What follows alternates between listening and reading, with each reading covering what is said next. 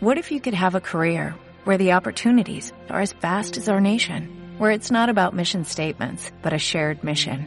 At U.S. Customs and Border Protection, we go beyond to protect more than borders, from ship to shore, air to ground, cities to local communities. CBP agents and officers are keeping people safe. Join U.S. Customs and Border Protection and go beyond for something far greater than yourself. Learn more at cbp.gov/careers. Estás escuchando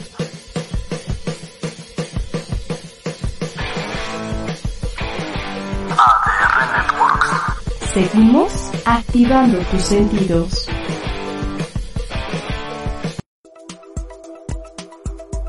Queremos que te des cuenta que todo depende no solo de las circunstancias, sino del poder que tú tienes para encontrar el sentido de la vida, de tu vida. Yo soy Sofía Salinas. Te damos la bienvenida a El Mundo para ti. Comenzamos. Hola, ¿cómo estás? Espero que te encuentres muy bien, que estés aprovechando esta semana para hacer cosas positivas para ti, para tu familia, para tus amigos, para tu entorno. Vas a conocer a un funcionario de la Embajada de Vietnam en México que va a decir cosas muy interesantes del interés que tiene ese país para poder hacer negocios, incrementar incluso la producción y el intercambio. Pero antes quiero comenzar y te quiero platicar porque estuve en un evento muy interesante del Consejo Nacional de Ciencia y Tecnología de México que está haciendo proyectos muy importantes de ciencia de datos para el sector salud. Te invito a ver y escuchar. Actualízate. Me da muchísimo gusto saludarles el día de hoy y estar participando este arranque de este webinario sobre ciencia de datos y salud, este proyecto nacional de investigación e incidencia que aglutina un número importante de expertos en ciencia de datos y salud del país implica un esfuerzo articulador del CONACYT por hacer una coordinación vinculante y de incidencia desde la ciencia hacia la sociedad a través de sustentar científicamente algunas de las acciones del gobierno en un tema prioritario que es Vivimos en un mundo que se transforma a gran velocidad. Vivimos un siglo en el que la información y el conocimiento se generan en una cantidad y velocidad como nunca antes, en donde el impacto tecnológico y la propia distribución del conocimiento y de la información se da como nunca en la historia de la humanidad. La cantidad ingente de datos que se generan a diario representa al mismo tiempo un enorme reto y una invaluable oportunidad para afinar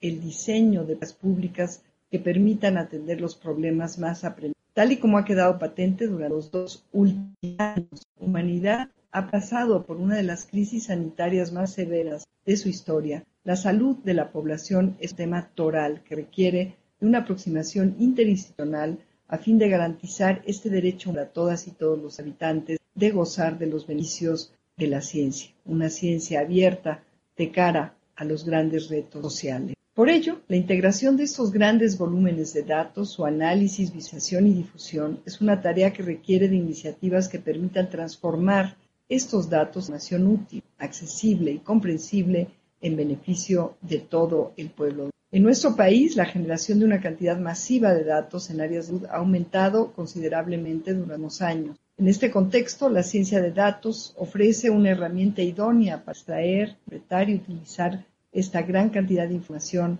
en beneficio de todas y de todos, y además que permita la generación de herramientas prospectivas, pues es la aplicación de estas herramientas la que posibilita un estudio más detallado de fenómenos complejos que puedan tener cierta capacidad predictiva y así prevenir y en su caso ofrecer soluciones en torno a problemáticas sociales, económicas y por supuesto en este caso particular sanitaria. La investigación en ciencia de datos orientada a la salud tiene alcances que pueden ir de formar y ofrecer un panorama más amplio para la toma de decisiones y optimizar sistemas de salud, hasta reducir desigualdades, aumentar la colaboración y el enfoque estratégico y prospectivo en disciplinas. De ahí que el CONACIT, a través del Programa Nacional Estratégico de Salud y la convocatoria particular del Proyecto Nacional de Investigación e Incidencia en Ciencia de Datos y Salud, haya impulsado justamente esta articulación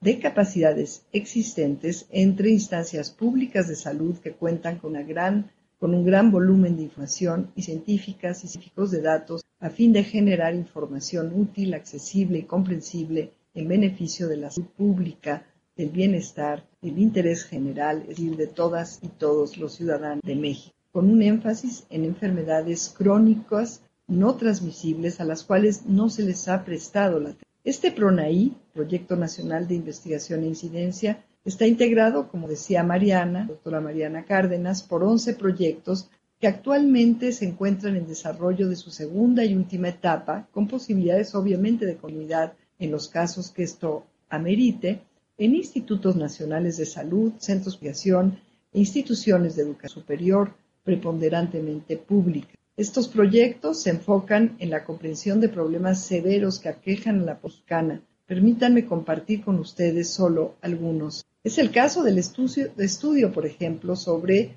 la proliferación, podríamos decir, de la leucemia linfoblástica aguda en algunos, algunos sitios, en algunas zonas de nuestro país, y a fin de contar con un mapa de discográfica de riesgos ambientales asociados y también determinantes sociales que permitan atender y enfocar recursos para la atención de este problema, partiendo de una comprensión integral del mismo, es que se apoya un proyecto de investigación multidisciplinario y multiinstitucional en torno a este tema, a esta enfermedad que constituye ya la primera causa de mortalidad en ciertos rangos de, nuestra juventud. Otro ejemplo muy importante de estos proyectos está orientado a la comprensión de la dinámica de la malnutrición en México desde la perspectiva de los sistemas agroalimentarios. En el marco de esta iniciativa se han generado compendios de indicadores sobre la actividad de 11 sistemas agroalimentarios prioritarios para el país, como son los que dependen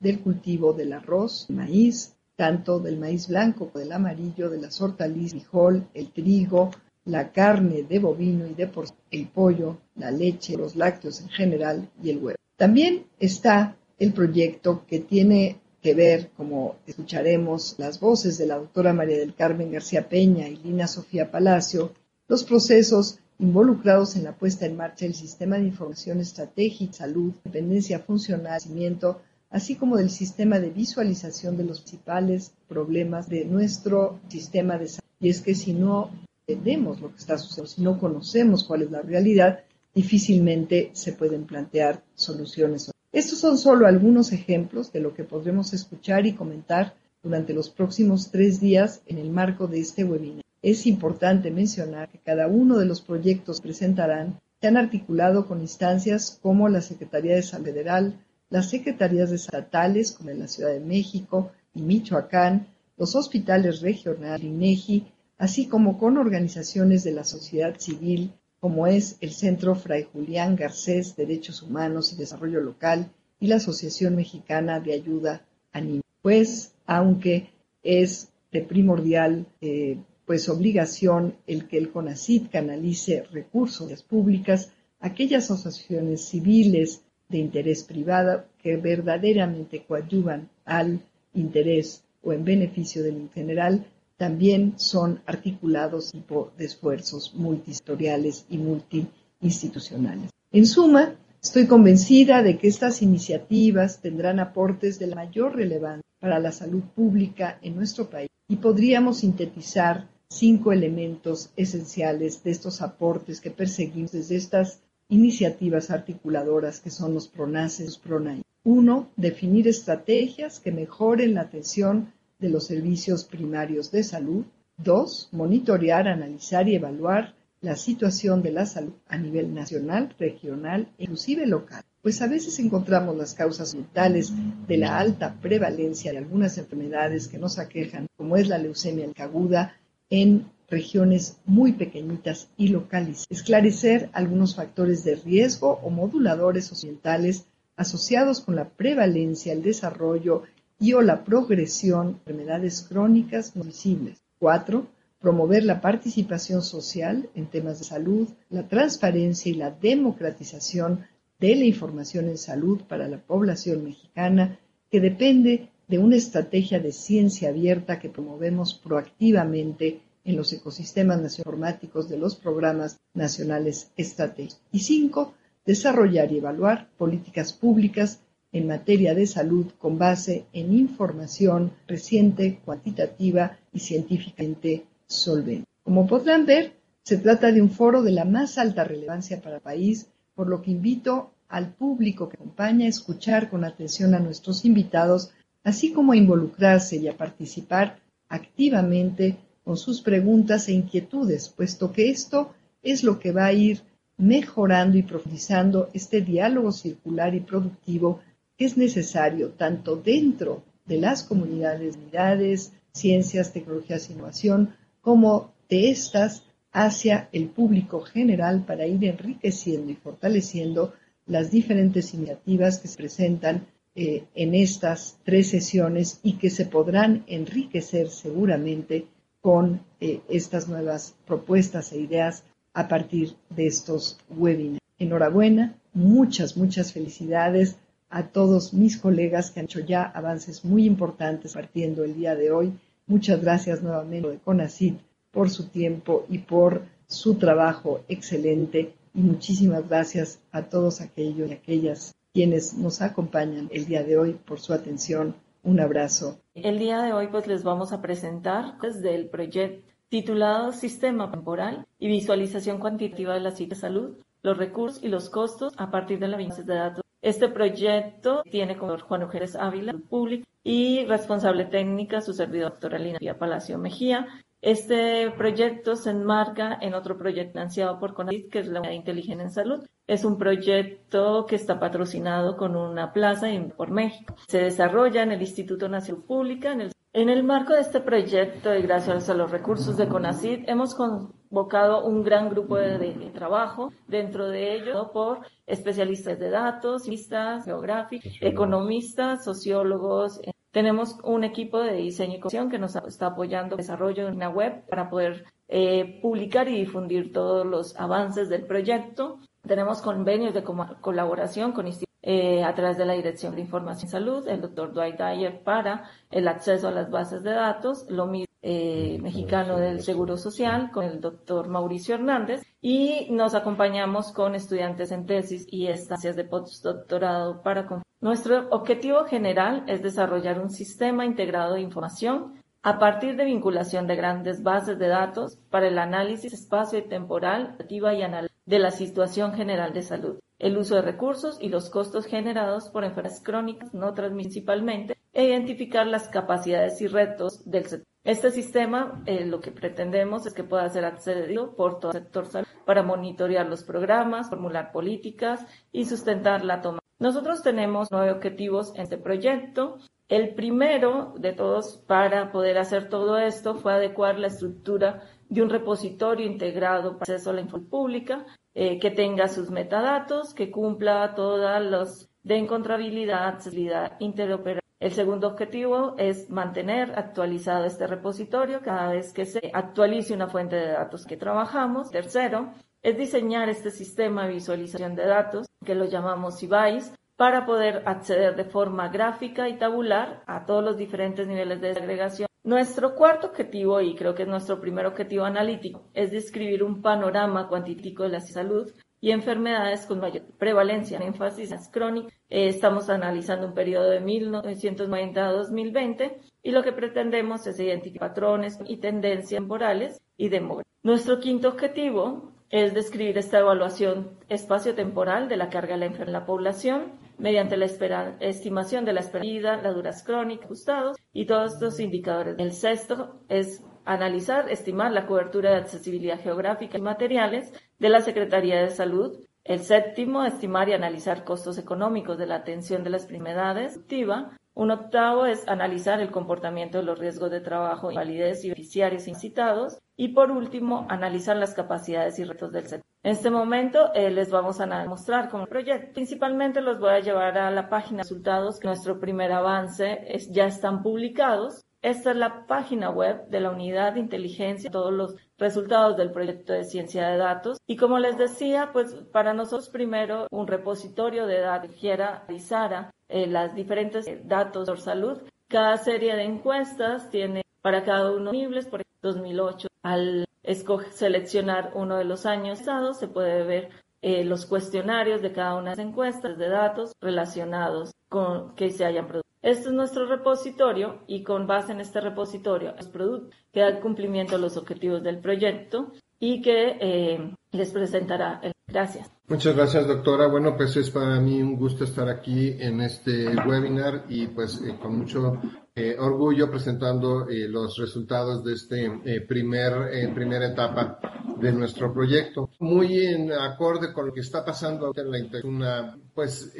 direccionamiento de nuestro proyecto hacia lo que está ocurriendo realmente ahorita en el país. Tenemos esta base de datos de lectura del sector en el cual eh, ponemos a disposición de los tomadores de decisiones información sobre la distribución de la infraestructura y de los recursos de todo el sector salud para eh, poder de alguna manera ayudar a la toma de decisiones y a la mediación en el sistema de salud. Nuestra base de datos contiene información que puede ser vista eh, por unidad administrativa como la Secretaría de Salud, pero podemos ir haciendo un drill down para ver eh, la información por nivel de atención, por unidad, por entidad federativa, nombre de, la jurisdicción y llegar hasta unidad médica este, y ver cuál es la infraestructura disponible en cada uno de los hospitales. Pero también podemos ir seleccionando otros, digamos, grupos como este, pacientes diabéticos, serían los factores de riesgo,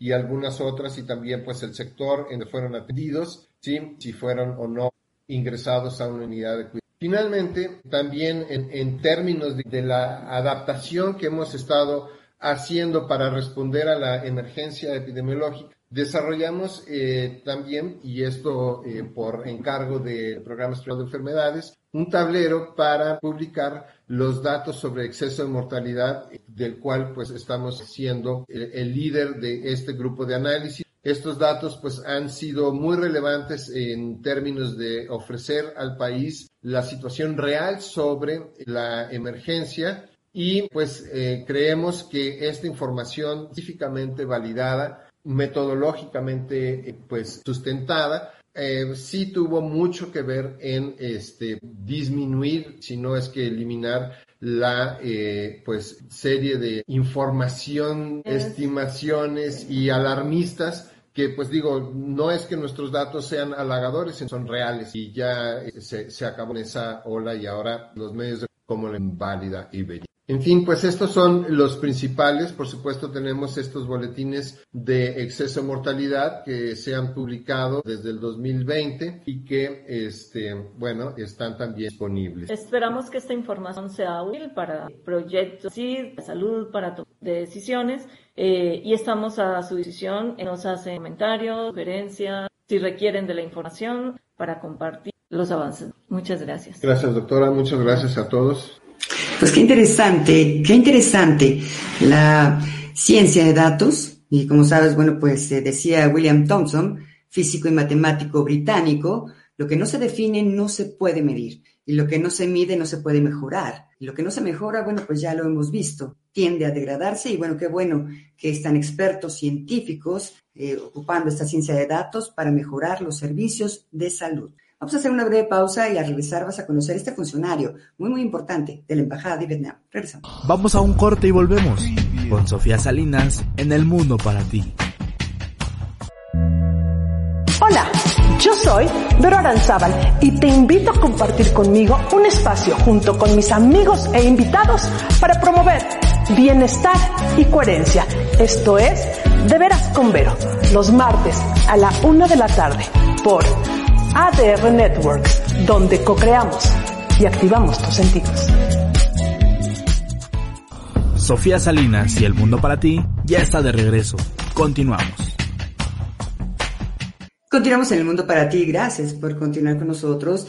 Quiero que conozcas, si no lo conoces, a Luke Khan. Él es consejero de la Embajada de Vietnam en México, que te va a platicar en qué estar interesado Vietnam para hacer con México. Te invito a ver y escuchar.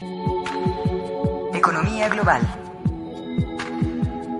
Lucan, consejero de la Embajada de Vietnam en México, ¿cómo está? Muy bien, ah, ¿cómo está usted? Bien, gracias, consejero. Pues me gustaría mucho si nos puede platicar un poquito de usted. ¿Qué estudió? Mm, ¿Cuál es su experiencia profesional, por favor? Uh, sí, uh, yo uh, he venido a esta zona de América en el año 90, y, 90 cuando yo tenía 14 años. Eh, vine para estudiar en Cuba, como mis padres eran periodistas también, eh, de la agencia vietnamita de noticias, estaban en la oficina de la agencia vietnamita de noticias en Cuba y nos trajeron para Cuba y así fue que estudié allá. Después hice la carrera de, la ciencia de la computación y después trabajé y estudié maestría eh, en turismo. Eh, regresando en Vietnam en 2003, me incorporé a la Oficina Técnica de Cooperación de España en Hanoi y después en Ministerio de Ciencia y Tecnología, en Departamento General de Cooperación Internacional. Y bueno, después yo uh, fui uh, consejero comercial de la Embajada de Vietnam en Panamá de 2013 hasta 2018.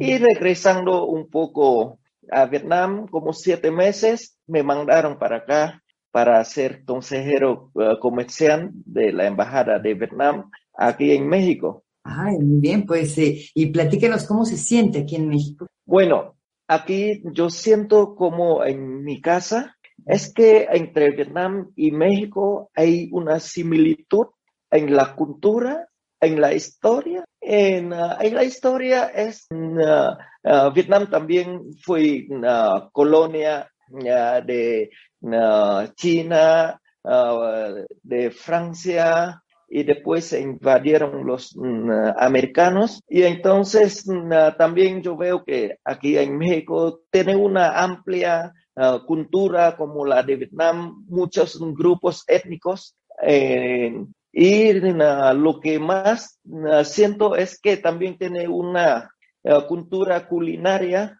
muy amplia. Igual que en mi país, allá se come eh, eh, en el campo, como nos faltaba comida antes, comíamos grillos, ah, chapulines, que se dicen aquí. Y aquí yo encuentro eso, ¿no? Eso me recuerda de niñez, sí, y, entonces ah, yo siento que estamos muy, muy cerca. Eh, la forma de construcción, las calles, aquí yo, en las zonas que yo voy, en, uh, en Estado de México o otros estados, yo veo, esto está como si fuera en Vietnam.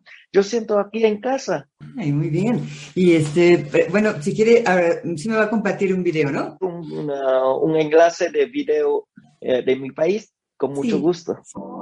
A long, narrow country squeezed in between the South China Sea and the Laos and Cambodia borders, Vietnam is a land of striking landscapes, ranging from the lush rice terraces and forested mountains in the north to the picturesque valleys of the Central Highlands and the fertile delta and beautiful beaches of the south. Included in the mix are booming cities, colonial towns, traditional villages, and otherworldly islands. Here's a look at the best places to visit in Vietnam. Number 10, Dalat. Year-round cool weather and idyllic scenery of misty valleys, lush pine trees, and colorful flowers are some of the reasons that Dalat was once used by Vietnamese emperors and French colonials as a summer retreat. Today, this charming town in the south central highlands of Vietnam is a popular destination for those looking for relief from the heat. A walkable city, Dalat is a beautiful scene of French colonial architecture and villas set amid picturesque landscapes. Number 9. Tam Kok. On paper, Tam Kok can be described as rice paddies surrounded by limestone cliffs and rock formations. In reality, Tam Kok is one of the most breathtakingly beautiful destinations in Vietnam. The best way to explore is by boat, and you can set off on a rowboat that takes you up alongside the lush green paddies and between striking limestone cliffs. You'll even float through three tunnels that run through the mountains, which were carved over time by the river itself. Number 8. Ho Chi Minh City. Lying along the Saigon River near the Mekong Delta in southern Vietnam, Ho Chi Minh City was formerly known as Saigon and served as the capital of South Vietnam during the Vietnam War. Today, it is the largest city of the reunified country, offering plenty of reasons to visit from its blend of historic and modern attractions to vibrant shopping, dining, and nightlife. Number 7. Mekong Delta. Colorful floating markets, fruit orchards, rice paddies, bird sanctuaries, and quaint villages are all what draw many to the Mekong Delta in southwestern Vietnam. Nicknamed Vietnam's rice basket, the Mekong Delta is an agricultural region made fertile by the maze of canals and streams fed by the Mekong River. Stretching from the Gulf of Thailand to Ho Chi Minh City, the Delta region feeds more than a third of the country from its rich plantations, rice paddies, and fish farms. Number 6. Nha Trang. Located on one of Asia's most beautiful bays off the coast of south central Vietnam, Nha Trang is a popular seaside resort city. Picturesque mountains, beaches, and lush islands all make it a favorite destination among tourists, Vietnamese, and scuba divers. Adorned with resorts, palm trees, and a lovely promenade, Nha Trang's beach is its main attraction. Amusement and water parks provide fun for everyone with roller coasters and wave pools.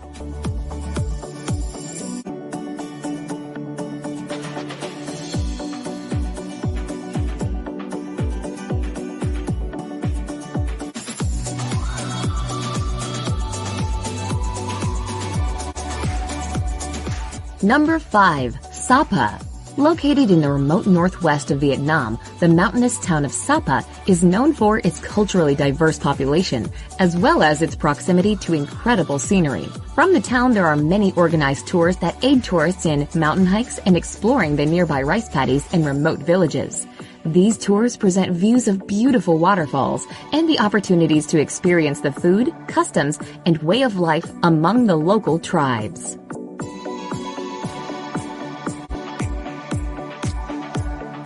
Number 4. Hue. Situated on the banks of the Perfume River in central Vietnam, Hue once served as the imperial capital of the Nguyen dynasty. Today, the vestiges of this former glorious period are reflected in the city's architecture, culture, and cuisine. Of the city's monuments, the Citadel is the most famous. Once the seat of the Nguyen emperors, the Citadel is a sprawling complex of grand palaces, ornate temples, walls, and gates. Another important landmark is the city's official symbol, the Chien Mu Pagoda.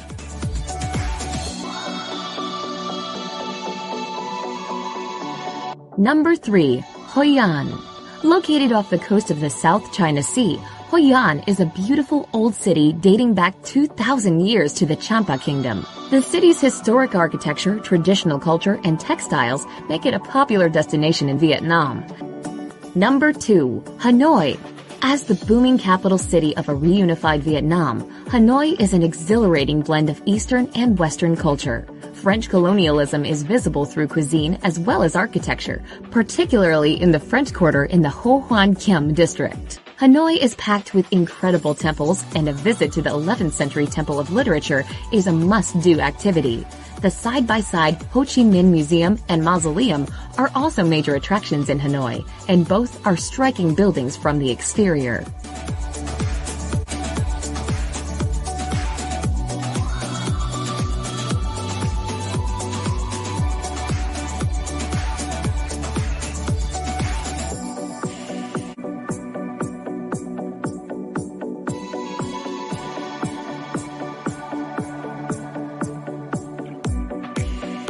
Number 1. Ha Long Bay.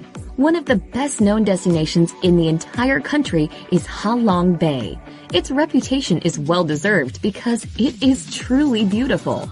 Ha Long means descending dragons, which is indicative of the silhouette of the limestone outcrops that poke out from the water.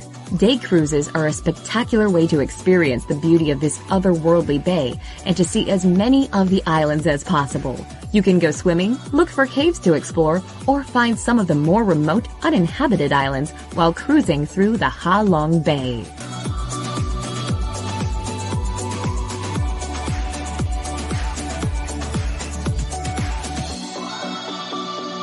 Y precisamente, consejero, si nos puede platicar cómo es la relación de Vietnam con México. Bueno, eh, Vietnam y, México tienen una larga historia de cooperación.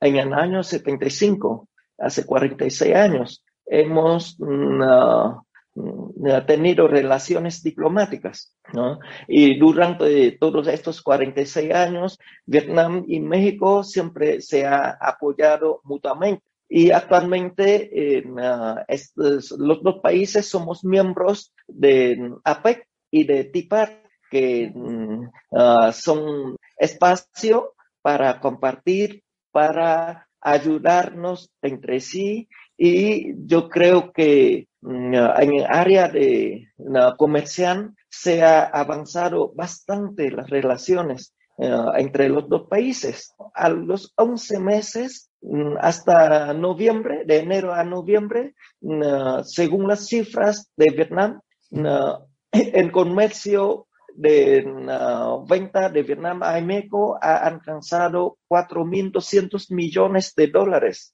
Eh, está superando en 44.6% en igual del año pasado. Sí. Y entonces, pero lo que está exportando de México a Vietnam, nada más tenemos un 454 millones de dólares. Es, es una balanza comercial, digamos, pues, eh, ¿a favor de, qué país? Eh, a favor de Vietnam. Estamos exportando 4.200 y importando eh, 454 millones. ¿Cuáles son los productos que exporta Vietnam a México y al mundo, digamos? Sí, eh, Vietnam exporta mm, muchos productos a México en uh, los productos que más exporta son componentes electrónicos, uh, computadoras, mm, piezas de teléfonos, teléfonos, y exporta de algo de agricultura, eh, pescado pangasius, eh, estamos exportando también en cansados, ropas, es lo que exportamos, ¿no? Pero no vean a Vietnam como una competencia. ¿Por qué? Porque, por ejemplo, en textil, actualmente solo ocupamos el 0,3% del mercado de importación en textiles en México. Es decir, una cosa muy pequeña y hay mucho por hacer todavía, ¿no? Y entonces hay una cosa que eh, nos interesa mucho es emparejar un poco eh, la balanza comercial que ya actualmente se está eh, teniendo mucho a Vietnam, favor a Vietnam, y entonces estamos tratando de importar mm, materia prima, por ejemplo, minerales, que aquí en México hay mucho, y, yo creo que con de esos productos se puede emparejar un poco la balanza comercial. Y aparte, estamos buscando eh, oportunidades de inversión, de cooperación ah, para producir los productos acá en México para la, eh, el consumo nacional y eh, exportación a los otros países, aprovechando los convenios de mm, FTA con otros países que México tiene. Le pongo un ejemplo. Eh, estamos mm, tratando de buscar una empresa eh, que produce café soluble eh, para producir acá en México. el café Chung Nguyen de Vietnam, tres en uno, es muy famoso en el mundo.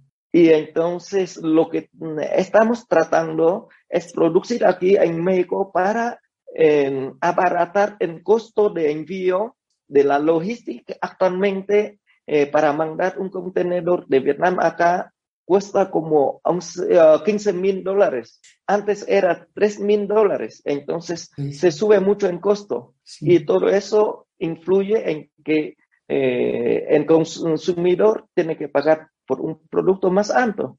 Y por eso que estamos buscando esa eh, dinámica, esa cooperación para mm, tratar de eh, tener los beneficios por los dos países, ¿no? ¿Eso lo pueden hacer con una forma de alianza o, piensan fabricarlo aquí en México o procesar ese café de Vietnam o eh, ya este, algún distribuidor en México, ¿cómo, cómo lo piensan hacer? Estamos pensando uh, alianza con una empresa mexicana que ya tiene fábrica de café soluble. Como este café en Vietnam ya tiene mercado en Estados Unidos, ellos tienen representación en Estados Unidos y están registrados eh, casi en todos los países de eh, Latinoamérica. Y entonces mm, buscar esa empresa mexicana que produce ese café de Vietnam aquí en México. Quizás puede ser eh, con materia prima importando de Vietnam o la misma eh, materia prima que hay aquí en México. Ah, muy bien. Y, por ejemplo, en el caso del calzado, eh, aquí, como sabe, también hay calzado. Entonces, ahí, ¿cómo se puede hacer esa cooperación? Eh, yo pienso que ahí también se puede hacer la cooperación, es decir, tratar de buscar una alianza para producir calzado. Eso Um, a mí me parece que se puede hacer, ¿no? pero hasta ahora no he recibido solicitud de empresas vietnamitas interesadas en invertir, eh, producir cansado acá en México. Ahí este, entonces está el café. ¿Y qué otros sectores eh, tienen oportunidad, consejero Lucán? Uh, yo pienso que uh, existe oportunidad en la cooperación agrícola. En Vietnam ya uh, tenemos desarrollado una uh, mata que es la mata de zángano, que uh, internacionalmente se usa mucho para las, en India como cosas eh, espirituales para hacer incienso, pero las industrias cosméticas se están usando mucho actualmente, se están usando mucho y entonces esa mata uh, hicieron un análisis. Después de 12 a 15 años, una hectárea genera un millón de dólares porque esa planta eh, tiene, se tiene que crecer como otra planta eh, para uh, extraer las sustancias uh, del pasto, por ejemplo, del pasto, se crece en pasto y con la sustancia de las raíces se coge del pasto y se crece. Y a los dos años ya se, cosecha hojas para hacer té, eh, semilla para hacer aceite y, entonces uh, así va podando. Después de 12 a 15 años es que se cosecha y toda la madera que se produce o extraer aceite se puede vender. Y ya en el mundo existe una asociación de producción de sándalo que puede comprar todos los productos que se produce. Lo único que eh, necesita es un terreno que no está debajo de agua, no puede concentrar agua ajá, en colinas también no requieren mucha agua y se coge las sustancias de, pasto para crecer, entonces se imagina que una tierra que no hay que limpiar y así la mata crece solo. Y yo creo que eso sería una cosa muy interesante y Vietnam tiene toda la tecnología que puede hacer la transferencia de tecnología para la parte mexicana.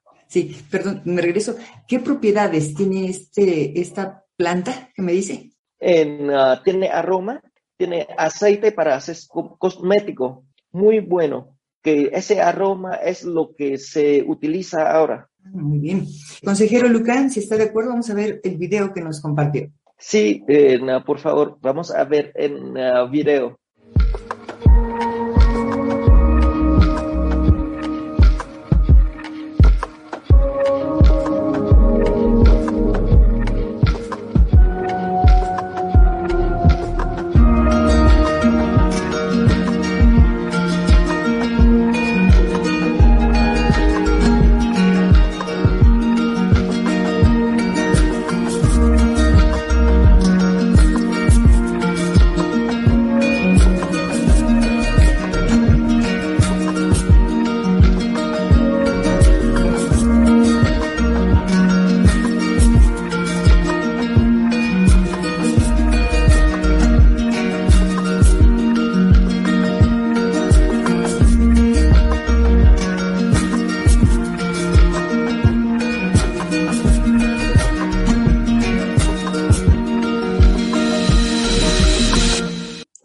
Ahora, ¿qué otras oportunidades, consejero Lucán, usted ve entre Vietnam y México? Bueno, aparte de esas modalidades de la, hacer la cooperación en las empresas mixtas, hacer eh, la producción de los productos mm, aquí en México o en Vietnam, porque también aquí en México está muy desarrollado en aguacate o los productos, mm, frutos rojos, ¿no? Blackberry, eh, berry, eh, esos productos. Ah, también hay una empresa, la, eh, la Vita, tenía intención de mm, hacer transferencia tecnológica para desarrollar los productos de México, de esos blueberry, blackberry, en los países de mm, Asia.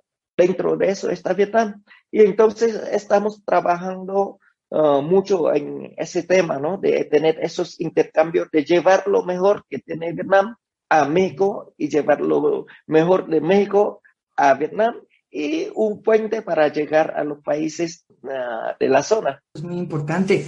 Y bueno, pues eh, la verdad que interesante estos videos que vimos, esto que comenta usted, consejero Lucan. Y la verdad es que Vietnam, digo, digamos, es un país, sabemos que está pues como dicen, lejos, pero a la vez es muy cercano. Ya nos comenta usted por la historia que tiene con México, por esas similitudes o transferencia o cooperación que pueden hacer. Y esto que comenta de la balanza comercial que usted eh, y su país tienen la intención de que quedamos equilibrada entre México y Vietnam, está a favor de Vietnam, ha habido también esa preocupación por, o algunos analistas han dicho precisamente que eh, México, pues para competir en un TIPAC, para competir con esos países, pues es un desarrollo muy, muy este, interesante y usted pues nos lo confirma también.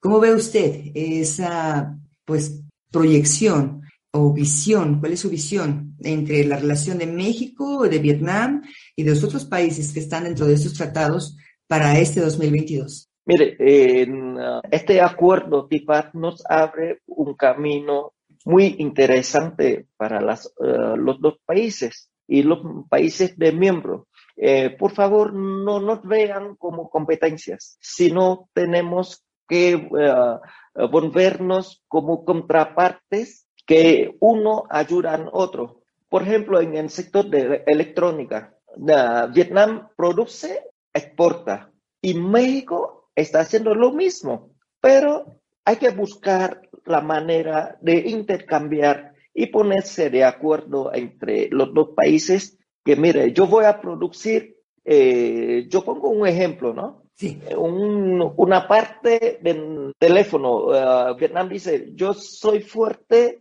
en la producción de la batería. Ah, México dice, ah, yo soy fuerte en la uh, parte que produzco en chip electrónico. ¿no? Y así se puede ir armando esa eh, cooperación y cada uno produce una parte que no sea eh, competencia de nosotros, sino que apoya al comercio, al producto, generación del producto final. Eso es lo que yo pienso eh, que podemos hacer. Sí, está muy, muy bien esto que comenta el consejero Lucán. no sé si tenga algo más que comentar. Bueno, yo estoy viendo que estamos en un periodo que la pandemia COVID-19 está afectando a todo el mundo, pero mm, con el ánimo que vamos a salir adelante, eh, las relaciones comerciales entre Vietnam y México se está creciendo eh, mucho cada año, ¿no? Y entonces yo pienso que tenemos problemas, pero nos trae también unas oportunidades, como cambiar un poco la forma de trabajar. Antes eran presencial, ahora se está trabajando mucho virtual. Y entonces le deseo mucha salud a usted y a todos los que eh, vean este video y a todo oh, el pueblo mexicano que tengan felicidad y que pronto podemos salir de esta pandemia que de verdad que nos ha eh, afectado muchísimo. Sí, el consejero Lucan, consejero de la Embajada de Vietnam en México, muchas gracias por estos minutos, gracias por sus buenos deseos, los mismos deseos también de todo corazón para usted y su familia. Gracias. Sí, muchas gracias. Gracias a Lucan, consejero de la Embajada de Vietnam en México. Ya escuchaste qué importantes oportunidades se tienen con ese país. Y gracias a Juan Manuel Venegas Salinas por su apoyo con esta entrevista. Y gracias también a Agustín García Rechi, ya lo conoces, ha estado aquí en El Mundo para Ti. Él es del Consejo Empresarial Mexicano de Comercio Exterior, del COMSE, y de verdad, créeme, ellos te pueden ayudar también muchísimo con esas oportunidades para exportar e importar productos a esa zona o región de Asia-Pacífico. Vamos a hacer una breve pausa y vamos a regresar también con un país muy, muy interesante. Vamos a un corte y volvemos con Sofía Salinas en El Mundo para Ti. Hola, ¿cómo están? Nosotros somos Sofía da Costa y Alberto Lascano. Y los invitamos a que nos acompañen a platicar sobre los temas más importantes del mundo del cine. Todos los sábados a las 11 de la mañana en nuestro programa Tickets for Two. Solo por ADR Networks. Los esperamos. Sofía Salinas y El Mundo para ti ya está de regreso. Continuamos. Continuamos en El Mundo para ti. Gracias por continuar con nosotros. Bueno, estuve también en un evento muy, muy interesante virtual del Festival de Compras de la DAC. Esto fue del 17 al 23 de febrero y estuvo organizado por el Instituto Nacional para las Micro, Pequeñas y Medianas Empresas y por el Palladium Group y la Confederación de la Industria de la India. Te invito a ver este hermoso video donde vas a poder ver el trabajo de un artesano de ese país y también cómo llega a pues eh, promocionarse o más bien pues venderse para un gran este, lugar que existe allá en la India, que es el Gran Dragón. Te invito a ver. Espacio.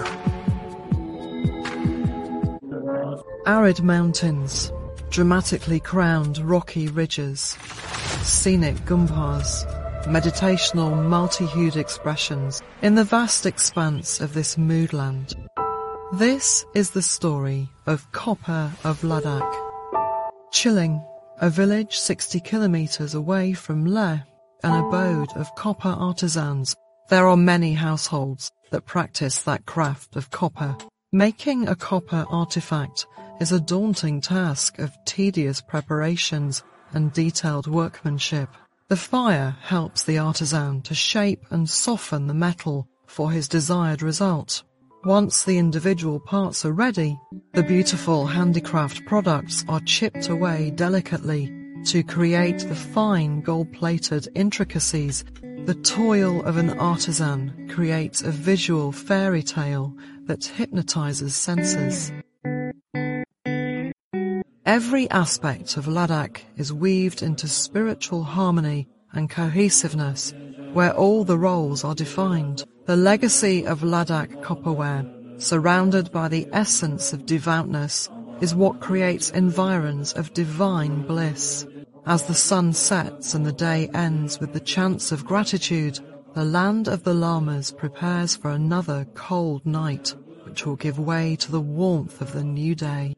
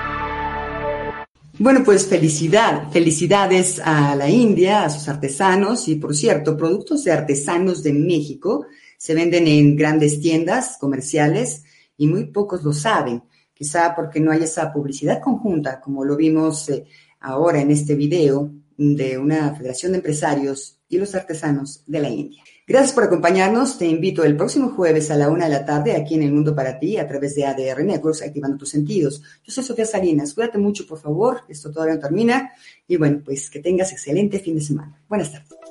Queremos que te des cuenta que todo depende de ti. El mundo está cambiando, ofreciendo alternativas para encontrar juntos el sendero que estás buscando. Te esperamos la próxima semana en El Mundo para Ti. Gracias por acompañarnos. Yo soy Sofía Salinas. Estás escuchando